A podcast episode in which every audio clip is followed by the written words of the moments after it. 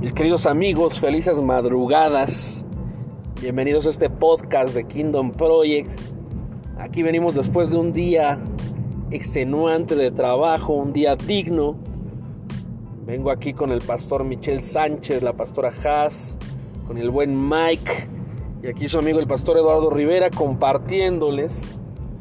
Y el día de hoy les queremos hablar de un tema que es muy importante, que se llama llevar la carga unos de otros. Estamos acostumbrados a que en el mundo nos enseñan, en el sistema nos enseñan a buscar al hombre y a la mujer perfecta. Entonces nos la pasamos viendo películas de Hollywood donde vemos que es el hombre perfecto, el hombre de acción, el que no tiene fallas, o que está la mujer perfecta, sin, sin fallas, sin errores. Y entonces desde chicos hemos sido programados con esa película de Disney para buscar a ese príncipe azul, a esa princesa, a esa persona que no falla. Y nos han enseñado desde pequeños que existe las personas buenas y las personas malas y entonces como que todo lo vemos muy muy dual, como blanco y negro. Entonces hemos transitado por la vida buscando esas personas perfectas pero cuando vamos conociendo a las personas, amigos que vamos conociendo, cuando vamos conociendo eh, nuevas personas que llegan a nuestra vida, a nuestros mismos familiares, a nuestras esposas, nuestras, nuestras novias, nos vamos, nos vamos dando cuenta que tienen errores, nos vamos dando cuenta que tienen áreas débiles. Y es en este punto donde entra esa desilusión y donde dices, no, pues es que este tiene muchos errores, tiene muchas fallas tiene estas áreas débiles. ¿Dónde está ese príncipe azul? ¿Dónde está ese amigo que era perfecto, que iba a estar a mi lado? ¿Dónde está ese familiar? Y entonces nos la pasamos desilusionándonos y exigiéndole a los demás perfección, pero que nosotros mismos no tenemos. El día de hoy te vamos a romper esa burbuja y te vamos a decir algo. Según la Biblia, el único bueno es Dios. ¿Eso qué quiere decir? Que todos los demás somos seres humanos. Nos equivocamos, tenemos fallas, tenemos imperfecciones.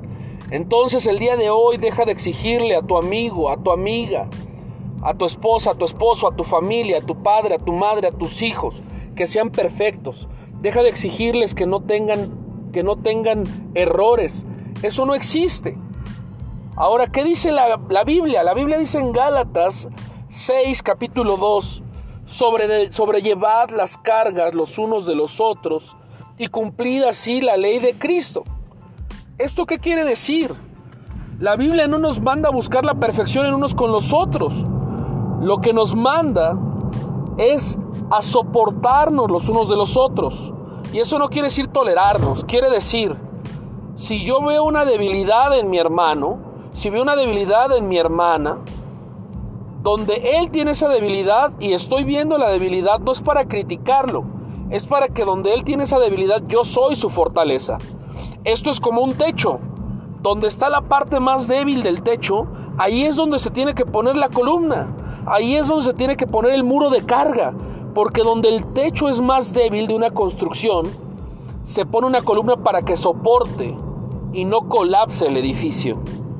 Entonces, si tú ves fallas, áreas de oportunidad, si tú ves errores en tu hermano, en tu hermana, en tus padres, en, tus en tu cónyuge, en tu familia, en tu amigo, en tu hermano, no los estás viendo para criticar y para hablar mal a sus espaldas y para sentirte más que él. Los estás viendo porque justamente Dios te está permitiendo ver la debilidad de tu hermano para que en esa debilidad tú seas esa columna que soporte para que el edificio no se caiga. Por eso la palabra dice, sobrellevar la carga los unos de los otros. Nadie es perfecto, mis hermanos.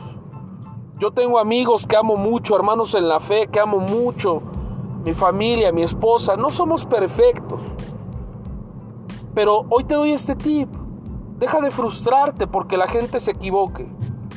Acepta la, imperfección que tenemos y entonces donde tu hermano es débil, tú sé fuerte.